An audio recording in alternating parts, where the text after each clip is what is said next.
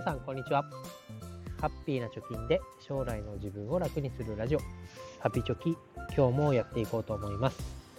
このラジオでは子供2人の教育費を10年かけて1000万円貯めるぞということで日々発信をしております、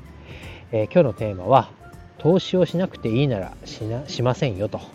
お金にも力を借りましょうということで話していきたいと思います、まあ、結論ですね。投資をするのは、まあ、リスクを取ってお金に働いてもらって自分の資産を増やすためだよという、まあ、当たり前のことなんですけどなぜこんなことを伝えたいのかというと、まあ、投資投資ってね言ってるけどしなくていいぐらいお金があったら、まあ、銀行預金だけで教育費を貯めるのが正解だよねということを伝えたいからです。じゃこの根拠はと言いますと、まあ、教育費っていうのは、まあ、ある程度どこにお金をかけるかっていうのはそのご家庭それぞれだと思いますけれども、まあ、一番ね一般的に言ってお金がかかるっていうのは、まあ、高校に進学する時、まあ、私立であれば、まあ、公立に比べればお金がかかる。で次にお金がかかるところっていうのは大学に入学をするっていうところです。である程度、まあ、相場というか大体私立の高校だったら年間これぐらい、えー、私立の大学、まあ、私立の大学の中でも理系だったらこれぐらい。医学部だったらこれぐらい。というふうにねある程度の相場感っていうのはつかめると思います。でそれに従ってというかそれにを大まカバーできる払い切れるぐらいの貯蓄を蓄えてその時を迎えようということでやってるんですけれどもまあ、その教育費っていうのは、まあ、絶対に使うお金なので、まあ、なくなったら困るものですよね。でまあ今大学の話をしましたけど、まあ、子供がね決めることなので大学行くのか行かないのかは分かりません。ではたまたね海外の大学に行くっていうかもしれません。まあ、留学するっていうかもしれません。あとはま10年以上先の話なんで今の我々には考えつかないような選択肢っていうのも出てくるかもしれません。まあ、いずれにしても、まあ、減ったら困るお金というかそこまでにある程度貯めておかなければ、まあ、子どもの選択肢が、ま、狭まる原因になっちゃう一因となるお金の問題っていうのがあるよと。なので減らさずに1000万円なら1000万円貯めておきたいということで、まあ、確実に貯められるというかね、え額面が変わらないものっていうのはやっぱり銀行の預金かなと思います。ただ、年収400万のやつがね、まあ、この放送は1人で1000万円を10年かけて貯めようという風なテーマでやってますから、まあ、何もしないで貯まる額じゃないよねということです。2個ぐらい前の放送でもやりましたけど、10年で1000万円貯めるっていうのは、単純計算で月100万、あ、月じゃ年100万。月に換算すると、8万3000円ずつ毎月毎月貯めていって、10年かかる、10年かけて1000万という数字が出てきます。その、まあ、8万3000円っていうのは割とね、いける金額なんじゃないって思うかもしれませんが、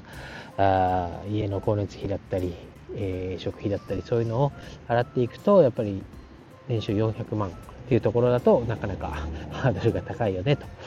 そうなった時にはやっぱ投資でお金にも働いてもらってその代わりにリスクを取って減るかもしれないけど増える方向にかけるというかね増える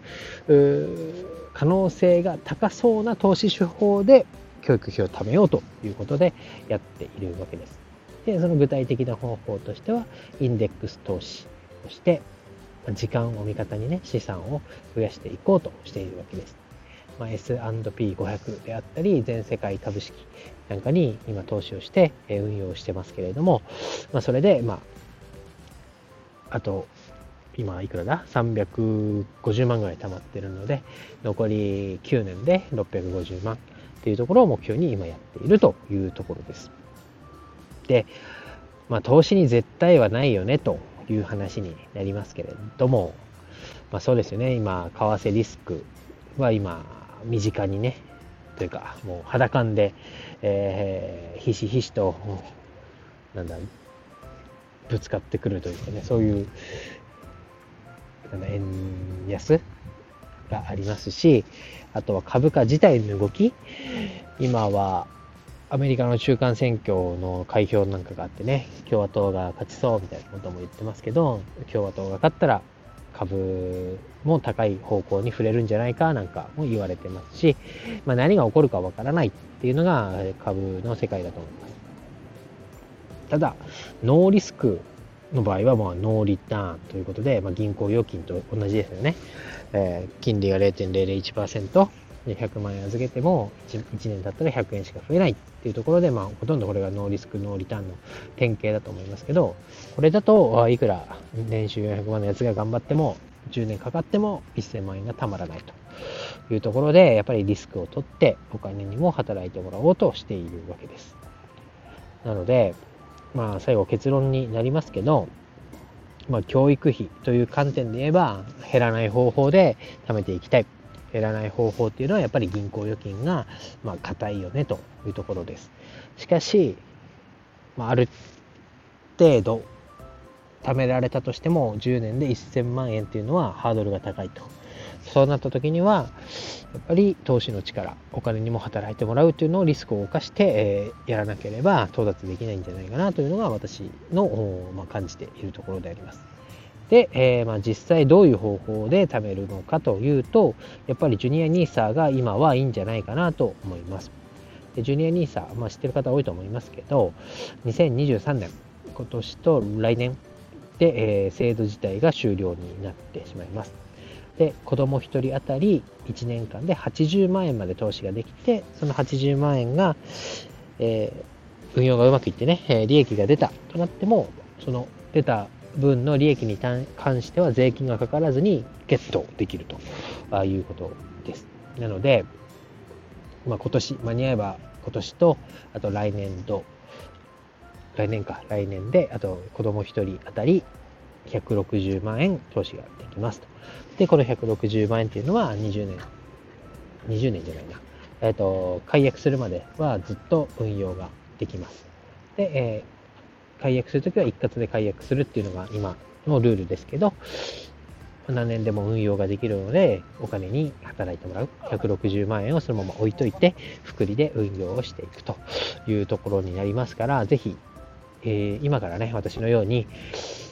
貯金だけだとたまらないなという目標額を立てて貯めようとしている人は検討してみてもいいんじゃないかなと思います。ということで、まあ、ジュニア兄さんのね、始め方の記事を貼っておきたいと思いますので、えー、やってみたいなと思う方はぜひ参考にしてみてください。今日は以上です。バイバイ。